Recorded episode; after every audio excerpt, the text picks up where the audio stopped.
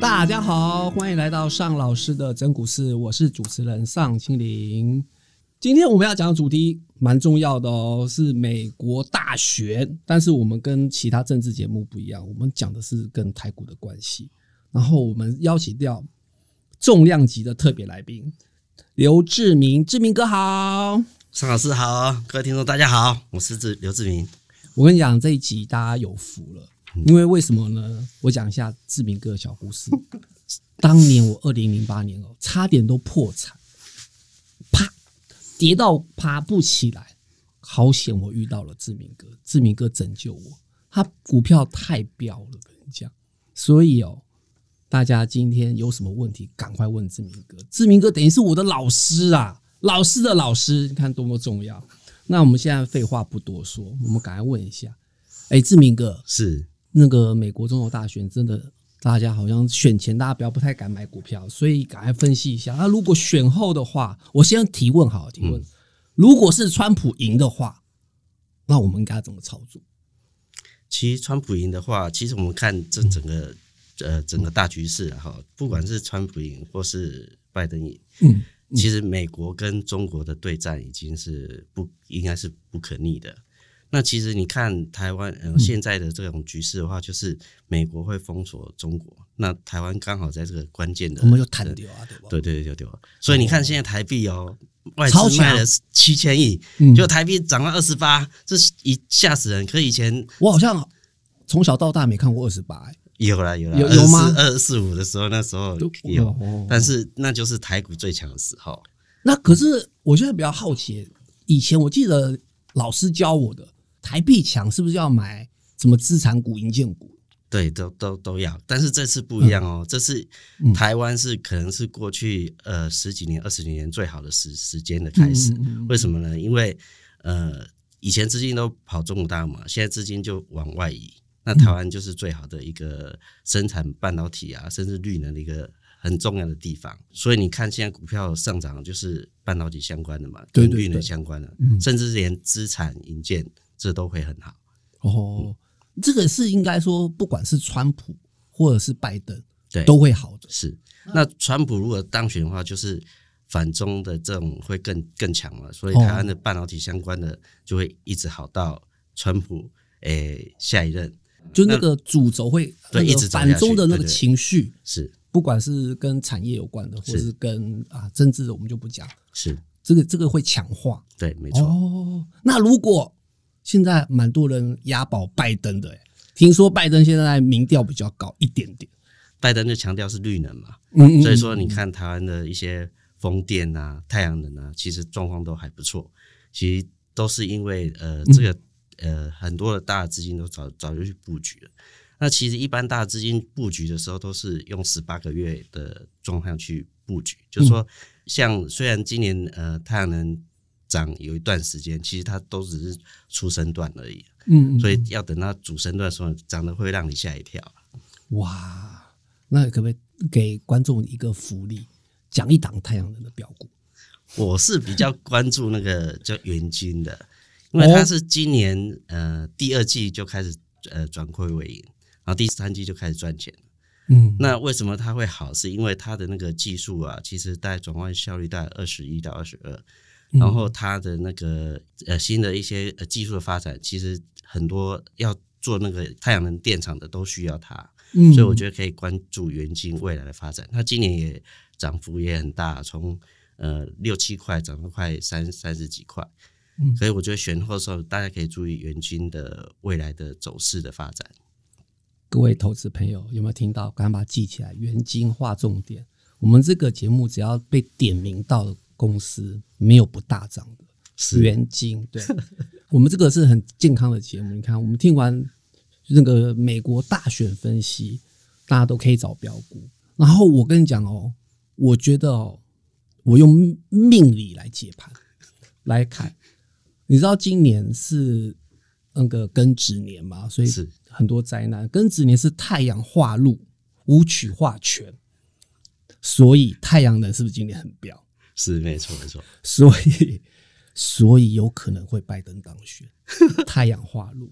对，但是明年呢？明年是那个呃新新新丑年吧，所以明年呢，好像我记得哦，应该是巨门化禄，嗯？嗯，对，然后太阳化权，嗯？对，巨门就是代表你把它想了，巨门是一个很大的门啊，然后它是靠口才吃饭的，嗯。所以他如果带财的话，可能我觉得可能是跟我们有关系，对不对？我们就是靠讲话的人，所以可能是嗯，我觉得是文创产业吧，可能会有利多，是。对，或者是服务业会有利多，对，但是一样是有太阳化权，所以种种迹象会不会显示可能是拜登？这 我不清楚，反正我们播出来的时候，隔一天好像那个就知道答案。，对，就知道答案了。好了，这是岔岔题，然后我们我们赶快再问一下志明哥，哎，最近志明哥还有什么产业可能在选后我们要多注意的？应该这样讲，就是美国大选后，因为感觉现在好像大家比较僵持住，可能都不敢大买嘛，毕竟没有一个很明朗的态势。因为毕竟美国总统前一把动全球啊，不是动全身了、对，所以选后我们会不会有几个方向，你可以帮投资人分享一下，可能哪些地方我们可以多注意，或是哪个产业？其实我们看整个大方向哈，因为今年第二季的 GDP 太差了，所以明年的第二季的 GDP 一定是很好的。对，所以说股市一定会涨在前面，所以是应该是选举选完以后，不确定因素呃过了以后对它就会开始往往上涨。对最少最少涨到明年第一季到第二季左右。那嗯要看好还是台湾最重要的几个产业嘛？第一个就是半导体产业，当然台积电、联电这种哦，台积电是因为本来高阶制程就很好，它一直赢英特尔赢可能赢个三五年的这种状态，其实只要回档买台积电也都不会怎样。哎、在可是外资说外台积电会到六百、你觉得会不会太好笑一点？六百，好我是觉得有点夸张，但是我觉得五百以上是应该是没有什么问题，因为嗯。它其实，在那个纳米世代其实已经完胜了嘛，哈，尤其它制程都嗯好像已经没有对手了。对，应该是目前看起来是没有。那再就是联电呢，联电就是因为中芯半导体被被制裁嘛，哈，然后就转单。那联电呢，一个月的那个产能是七十五万片，那嗯。中芯半导体一年一个月的产能是四十八万片，所以只要转单两成、三成就好，联电就坐着就发达了。所对以，所以我们就看就这两个。那以前高阶的很好，然后现在中阶很好，那你说台湾会不好吗？这是第一个。嗯，那第二个就是绿能相关的，第二个是绿能相关的，为什么？因为台积电要用绿电，台积电一年用的电量是它几亿度电，它只要嗯对我对对对听太阳能业者讲说，台积电如果未来要符合台积电需要的话，它一年就要三吉瓦瓦的这个绿能。嗯那风电呃，应该是说风电会晚一点，但是也会强，但是太阳能会会先比呃风电更容易变成呃台电使用的绿电。为什么？因为太阳能的那个建厂化，只要土地跟证照完成的话，大概半年就完成。嗯嗯嗯，所以说它会先先走，再就是风电，风电可能要三年左右，所以说绿电的这一块也是大家可以去特别注意的。哎、我要帮投资人好奇，因为这块哈，大家好爱问，蜂拥的来问，然后到底在节奏上，或是说，嗯，或者是说在呃选择上，到底是要选风呢，还是要选太阳？算命的感觉好像是要选太阳，可是这样看起来是，它是两边都会，就是太阳能涨多了你就卖卖掉去买风电，然后风电涨多了你就卖掉去买，所以两边赚的话是赚更多。我们节奏也要这么的 掌握的这么精准哇！其实两边都会好了，因为嗯它都是绿电嘛，然后台积电会买风能，也会买太阳能，所以看起来这状况到蔡英文选举，呃，因为还有好几好几年任期，他就一直在做这方面的政策的推对动嘛，对对，而且未来还有风电的一些呃新的风场会射出，所以它应该会一直持续到好几年后。所以我觉得到明年上半年之前，我觉得这些都是没有什么大的问题。哎、那我帮投资人问一下，是不是风电的公司比较少一点？对对，风然后电的其实太阳能的族群好像比较庞大一点。对对对对风电大家都会看，比如世纪钢啊，对哦上尾啊，对，然后投资人来把它记起来，四季刚上尾到中钢构啊。中钢构之类的，因为它有标案的，对会先使用就是那些钢材嘛，然后对对对，这而且是台湾真正有本土化的一些公司，其实它在往后几年都还不错。嗯。那我觉得至少会到呃世纪钢的那个四季风电上市之前，其实这都是一个多头的行情，应该是没有什么问题。哦，投资人该记起来哦，可以哪时候才是出场的点？就是真正的那个王牌，嗯世纪重工是不是？还是就是世纪风电？世纪风电对对，它挂牌的时候，可能就是才是个热度的结束。那那太阳能呢？太阳能，太太阳能就刚刚讲呃，联合再生元基嘛，联合再生嘛，安吉嘛，嗯还有茂迪嘛，这其实都很好。但是我嗯比较看好是元金的，因为元金它财务结构是比较好好一点的，然后它的负债也比较低，然后安吉其实都一直都有赚钱，那也是大家可以比较稳定布局的一些太阳能的产业。对。然后另外还有上游什么硕和啊，哦呃，对昌，河最近啊啊，什么？对，就是比较上游的上游零组件，零组件，对对对，对，昌昌河之类的，做那个网板印刷，用在太阳能上面，其实都很好。哦，对，你看我们现在已经有两个产业了，第一个是半导体，第二个是绿能。那还有呢？二零二一我们也是要随时 follow 一下的。其实我觉得可以注意一个，嗯，大家过去比较没有注意，但是其实今年有变好的产业，哦就是货柜三雄。哦，现在还在底部，投资人最爱这种，知道吗？讲了又讲，他们还是要买那种底部的对，对这种因为低它价股。虽然今年有涨，它其实就是一个出生段涨之后的修正。嗯那明年为什么？明年我有两个原因啊。第一个就是今年呃，因为船员全球一百二十万人，但是嗯有三十万人是因为疫情的关系，他可能没办法上船，没办法工作，嗯，所以他的这种能量就变少。再就是货柜也缺，像汪海用三十几亿又去买新的货柜，那表示其实往后几年都还不错。那做完还明年的 GDP 就是经济成长率会比今年好，所以看起来呃，一直到明年的大概六七八月，就是嗯。每年的那货柜在旺季之前，其实这种呃产业在经过那么多年的这洗礼之后，它才刚上涨一小段，嗯。那现在当然是修正嘛，嗯。可看起来它会走一个主升段，可能明年大家会吓到，诶，为什么长荣、阳明、万海？它获利都是三两三块、三四块起跳，以前都是亏亏好几块钱的，所以这种转亏盈的那个，其实涨幅会让大家吓一跳。哎，对，其实想想也是有道理哦。最近不是听说什么到处都在抢抢货吗？对啊，对啊，对，总是要产品总是要有有人运嘛。是对，所以感觉好像货柜为主的那些货货，这叫什么航就货？柜三雄，就对了。对对对对，好像好像的确是大家比较长期比较忽略。可是我觉得哦，志明哥，我觉得投资人就是不爱传产股啊，那被被安抓了。对你讲这个吼是不错，我我会听啦，嗯但是哦投资人就是要听电子股。好，没问题。我把压箱宝都拿出来。为了收视率，我们要讲电子股了。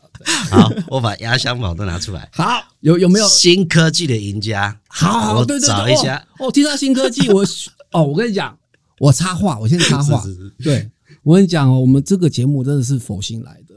我们才前阵子哦，导播你仔细做见证，我们前阵子才讲到那个富邦美嗯，是某某杂志，写封面，就写封面，你看，如果跟着你。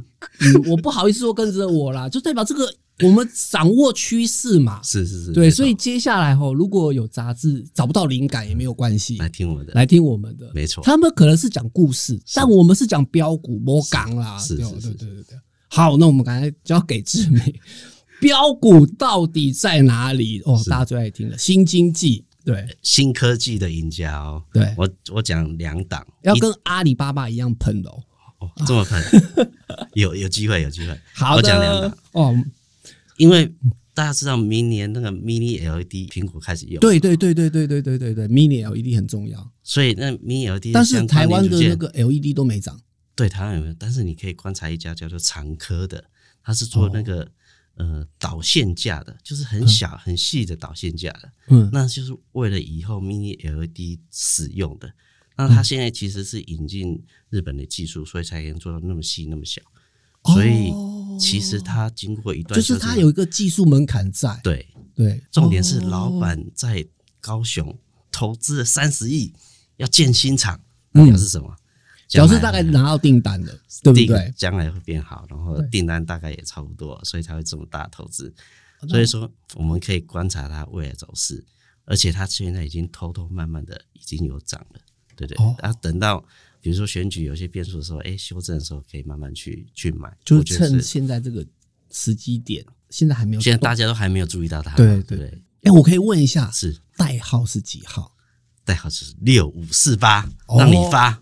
哦，大家赶快把它记起来，六五四八的长科，嗯，呃，现在是底部，然后你也知道，明年开始底部刚起涨，苹果需要很多 mini LED，所以这应该是个新的产业趋势。好的，还有然后一个也是很衰很久，呃，LED 的光磊，其实光磊的幕后大股东是日亚化，对对对，他好像被收购了嘛，对不对？他他本来就是大股东是日亚化，重点是以前日亚化可能呃对光磊的照顾没有那么周全，所以它虽然 LED 不好，但是一年还是赚了一两块左右的这种稳定的公司，还是不错。嗯，那现在呢，光磊希望把它变成 VISO 相关的，就是比如说现在是苹果手机有一些反射的一些呃元元件，对其实它明年就会开始导入这方面的东西，比如说苹果的 Apple 的呃手表里面有一些侦测一些呃血氧的一些功能啊，嗯其实将来光磊会做这方面这方面。那重点是它不只是营收会成长，重点是它本益比会提升。为什么？以前 LED 最多是本益比十倍甚至更低，但是做 Visa 的话，你的本益比是二十五到三十，所以它一样赚一两块，但是本益比不一样的时候，它股价反应就会不一样。所以我们可以观察它明年的变化。我觉得光也是值得大家去注意的。哎，志明哥，你刚才讲一个专有名词 VISO，那请问一下，这到底是干嘛的？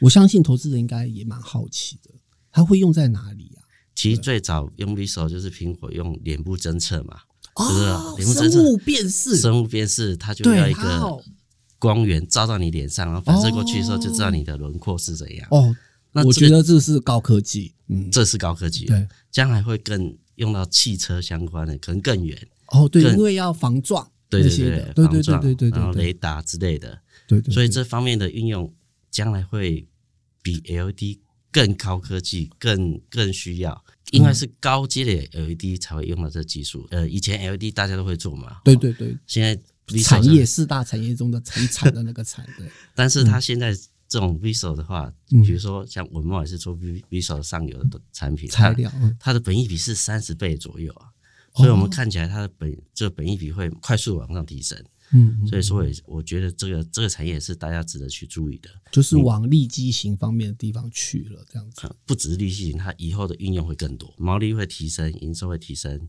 嗯。然后它是新科技的赢家，新科技，重点是因为它有日本日亚化的技术导入的话，其实对它未来发展还是不错的。所以投资朋友把它记起来，光磊代号我有点忘记了，二三四零，对不对对对对对对，好的，哎，除了科技股之外啊，我要帮投资人问一下问题啊，因为刚才我们讲到那个台币这么强，那总有一些资产引荐股要推荐，再加上我们现在政府积极的南向南向政策，所以是不是听说台南的房地产好像飙涨了、哦？是没有错。对，所以也这个有没有相关的公司？我讲一个小故事啊，我有一个朋友，他女儿去念英国留学嘛，哈，那现在不能那，不是跟小英一样吗？现在不能去英国，现在不能去英国了，所以他回来台湾，就他就为他女儿买了嗯。在东区买一个小套房，东东区吗？东区哦，信义区哦，哦，东哦，呃，两千五百万加一个车位，两千七，就是随便一花就是两千七，这样哇，所以现在为什么大家会因为利率没关系，没关系，投资人不要羡慕，你只要听志明哥的名牌，你也两千七就这样花下去，没关系，一下就赚到了。对，以后有机会。对对，重点是现在利率真的太低了，所以哎，现在利率到底多低啊？我相信很多人也定存好像才零点八左右吧。定存，然后你去借借钱，好像是用房地产借钱才一点二三而已啊，所以其实成本是算很低的。那这样子讲是鼓励大家房地产质押，把钱借出来炒股票就对了。不要讲炒票，投资股票绝对会让你在呃，应该是到明年第一季之前，应该是是一个呃，这应该是显学啦，对不对？哦，投资人，我其实我我们刚才是讲开玩笑，其实意思就是说，现在利率实在太低了，然后太多有钱人可以去借钱，因为他的成本太低了，取得成本太低，所以他去把它放在更有效益的地方。就比方说是股市嘛，因为股市的台股的殖利率至少四趴，你想想看，你借借贷台才一点三左右，一点二左右，所以换算起来其实是非常划算的。只是对有钱人来讲，他的思维可能跟你想的不太一样，是对，所以才会造成现在股市这么多的钱，这么多热钱涌出来，就是因为现在的借贷利率实在太低了。嗯嗯，然后再就是因为呃台商回台建厂嘛，对，那建厂它？你需要什么？一个是水泥混预拌混凝土嘛。哦哦哦，预拌混凝土。然后再一些那些工程类的，比如说搭新工啊、新大陆工程、大陆工程就是新路嘛。对，这是第一波，绝对会好的，因为要要要工施工嘛。对对对对对對，有道理。嗯，然后再就是明年呢，哦，开始要导入一些建厂的服务，因为土木工程完成嘛，你可能就是凡宣啊、汉唐这种。哦，这个叫做设备设备厂厂商对，半导体设备厂商。嗯，嗯，然后再就是呃，比如呃相关的这些生产设备啊，哦比如说呃迅德啊什么呃这类的公司，其实它将来都会一步一步往上走。所以我觉得台湾好，应该至少在这一两年中间往上走的趋势应该是不变的。对，哎，所以志明哥，你推荐的都不是呃盖房子的营建公司哦，比较偏向于呃设备啊基础建设的公司为主。哎，盖房子也也会好像我们今年呃嗯。海月，因为它是代销公司代司，销公司代销公司一个先收钱，因为卖了就可以收钱。哎呀，对啊，好像大家都没有注意到房地产是要完工认列嘛，对对对，就是好像有因为会计制度改变了，改成完工人，但是所以它可能是零元零元零元零元，突然十元，对对对不对？EPS 对，所以你可能要在呃明年再布，先布像这种代销公司，好像很有道理耶。明年再布呃这些哦工程类的也，因为这现在也会好，嗯，然后再就是房房地产公司，嗯其实它都是一系列，只是说 tempo 有点不太一样，对，嗯嗯嗯嗯，所以投资人给他记起来哦，就是那个顺序，你可能要先布局一些代销公司，比方说爱三零、海月，然后再过来是一些。因为半导体资本支出很大嘛，所以帮爱半导体盖厂的那些设备厂商，嗯，然后后后面才是因为有认列的关系，后面才是真正的营建公司。我这样讲对吗？志明哥，是没错，张老师解释的太好了，对，我跟你讲哦，投资人这一集真的是赚到，至少标股超过十档，我还有 还有吗？赶快分享一下。对，还有哪些产业需要注意？我们现在已经讲到半导体产业是明年的一个焦点嘛，是对。然后我们刚才有讲到绿能产业是个焦点，然后因为台币升值，所以营建资产公相关的公司也是个焦点。嗯。还有呢，其实生技股也是我看啊，虽然上司是生技王子，但是我要讲一档你比较不知道的，生技公司好，待会我做补充好了，请说。有一家叫做迅印的，嗯嗯嗯，它其实本来今年状况就要变好，结果呢，嗯。因为疫情的关系，为什么？因为你血糖试纸要两个呃两年的那个效期嘛，那因为封城，所以说它的上游的这个通路商就不敢下，因为怕效期过嘛，嗯，所以它就 delay 了，delay 到第四季开始回补。那其实我觉得它今年第四季的营收九，其实九月营收就开始有增加了，但第四季营收会成长的幅度会高于大家的想象。所以说这种呃开始回补血糖试剂的这些生技股，也是值得大家去注意的。对，哎，那我可不可以问，好奇的问一下，嗯，因为今年防疫股的时候有炒过四季，是。对，然后但当然不是血糖试剂，但是好多以前以前做血糖试剂的都谎称说他们现在也会做那个病毒的试剂，是，然后都大涨，是。对，甚至连那个做动物的试剂的一些公司也谎称说他们会做，其实他们都会做，只是说出货量没有那么好。但是我觉得这一这一块大家可以注意一家一家叫泰博的，泰博哦它虽然做水，绩优股，它虽然做水杨试剂，其实他有做那快筛试剂。嗯那重点是他，因为他在国外的通路是很完整，而且要通过那个认证，所以说对它可以铺货到各各地，所以他的商机或是营收会实际的进来。所以在第四季的时候也可以看这家公司，也是可以注意的。就是如果大家买觉得太不太贵、太高价，那就会买迅鹰十分之一的价格，物美价廉。是是是，没错。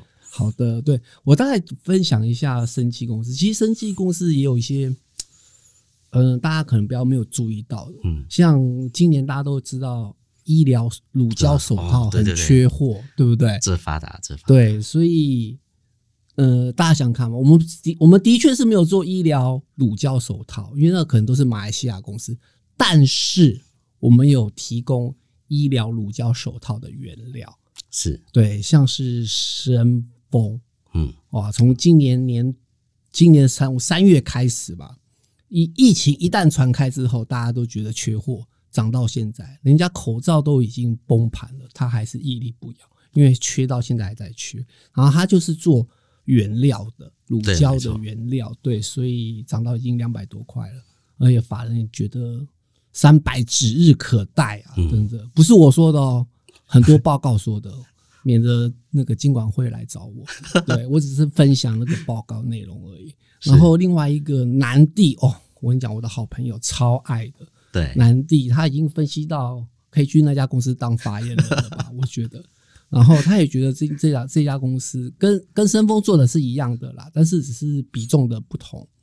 但是它是全球第三大哦嗯，的那个丁腈定期乳乳胶胶，，对，就是呃乳胶手套的原料叫做丁腈乳胶，嗯呃，今年也是非常的看好，非常有潜力。然后其实大家投资人你可以关注一下他们的营收，对他们是月月月月涨，那你看他们的获利是季季飙，嗯。对，所以如果是类似像这样的公司，其实都很值得投资的。我是这边解释一下，因为它嗯。的报价上涨的话，它的获利率是飙升的，因为你那些嗯对。固定成本都已经用了，现在都是多出来那些都是赚的，嗯所以它的呃，应该说第三季的季报可能会还不错，第四季还会更好，嗯。所以它会持续的往上走。我觉得这也是呃选举波动结束后值得布局的一个产业。哦，对，呃，刚才志明哥有讲到一个重点哈，其实就是这些原物料公司蛮重视的，就是报价要注意报报价，就是当一旦通过损益两平那个点了之后，报价开始飙升，那个获利哇就会真的被拉上来了。是对，所以电子股也有啦，就那个低润也是有报价的嘛。是对，所以其实有很多人很喜欢玩那个，这叫什么景气循环股，就是对原物料公司。对，其实要重视的就是报价，嗯，就是要买在那个报价涨越凶的时候越好，而不是看获利，是看报价。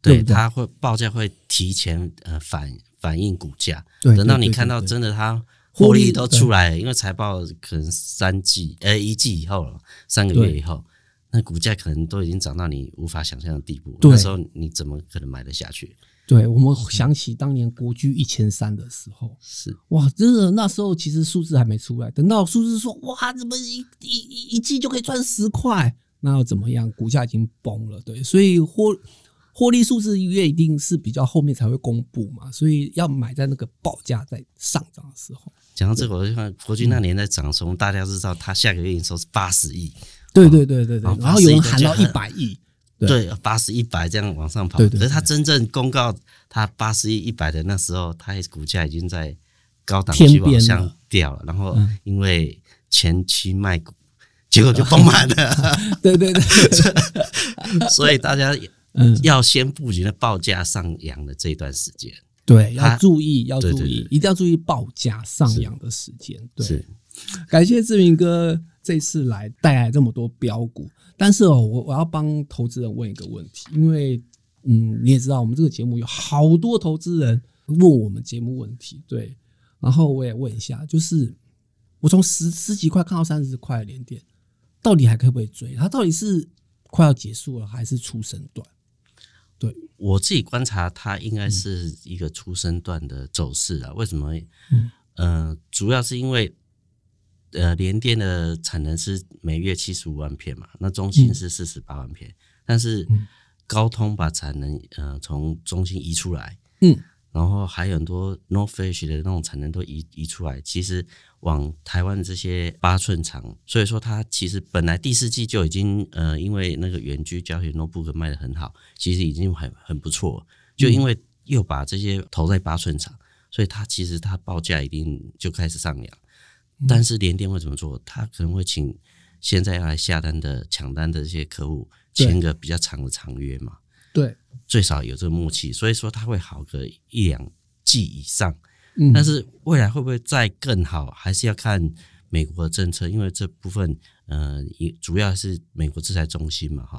嗯然后它的状状态是怎样？还有在联电，它本来还有一个跟美光一个呃官官司，然后联电也自提了十七亿的这个赔偿金，看起来这状况好像比我们大家都想象中好，所以说我觉得它应该是值得大家去布局一个呃中阶半导体的产业。嗯然后还有比如说下游的这是日月光封装，它过去可能因为高阶封装台积电有在做，那我觉得中阶封装也因为这样的这个这个趋势，其实它也会呃随着连电同步的走扬。我觉得这也是可能过去大家比较没注意到这种八寸晶圆厂，比如说世界先进，其实它状况也都还不错。尤其尤其像面板什么，这个 IC 其实都蛮缺货，然后刚好世界先进在去年的时候并购新加坡的一个厂嘛，呃，所以说它的业绩都因为有产能而逐渐向上。现在大家不是没有订单，是怕没有产能。那现在有产能，就联电啊、世界先进这种，过去可能大家比较没有注意的，呃，大家可能过去眼光放在台积电，其实八寸晶圆厂、呃中阶半导体这方面的成长，其实我觉得在明年还会持续。哦，对，其实我也觉得哦，因为可能过去因为大家可能投资人的眼光都会放在台积电身上，然后忽略了就是其实八寸晶圆的那个需求。我大概讲一下哦，因为我最近也是有采访一些半导体业者，其实他们都会说，其实嗯、呃应该是说现在因为疫情的关系，所以有太多东西需要用到半导体。其实不管呃，你可以想得到任何远距嘛，所以其实那个你无法想象的那个拉货潮。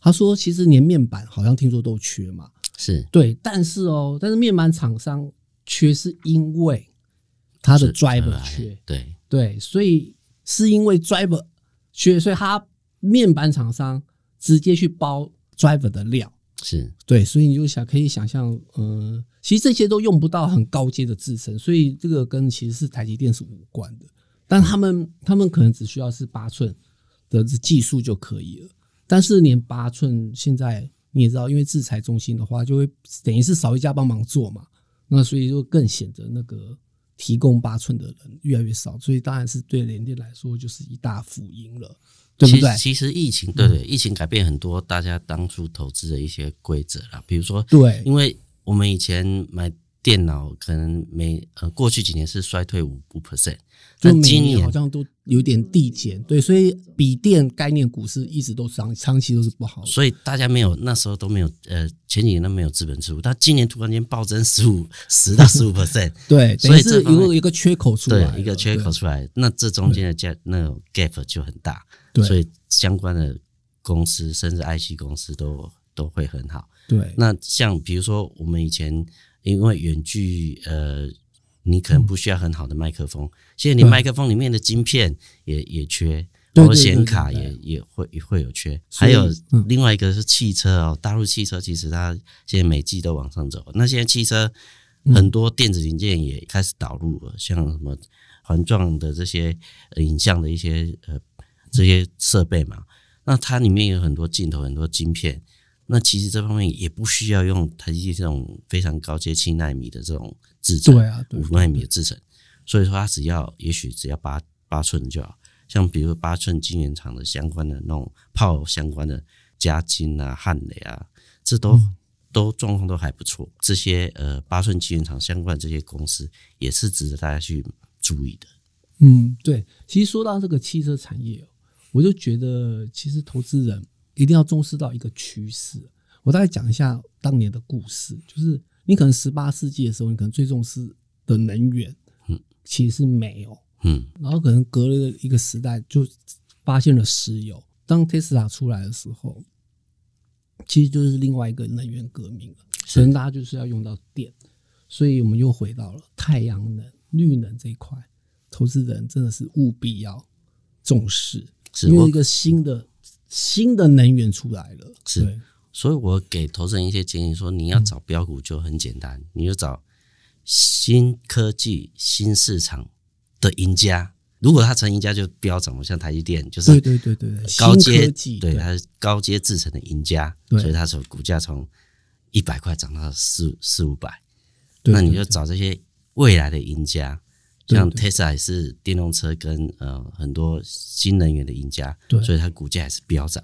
所以只要大家去找这方面的这些公司，嗯就准赢家去找这些公司，啊，你看它股价的发展，其实它趋势都往上的时候，你就可以每个时间呃慢慢去布局，其实都会有不错的活力。我觉得刚刚志明哥讲的非常有道理，因为其实投资就是要买一些踩在未来的嘛。刚才志明哥意思就是你未来趋势要对的，对，可能就是因为会一代一代会被取代掉，所以才会有一代拳王的理论嘛，就是每一每一个十年或者每个二十年就会有一个新的霸主出来了。对，然后 Tesla 出来了，那个基本上 Toyota 跟福特就是市值都是在就是只能只能跟风啦、最后就是，所以我觉得投资就是你一定要找到一个对的趋势了。是我这边分享一个小故事啊，像我们会去呃迪化街哦，比如说那时候有有一些那个嗯茶厂嘛，茶厂的那些那些机器，对我就想，哦，这就是一百年的科科技的赢家，所以那很多茶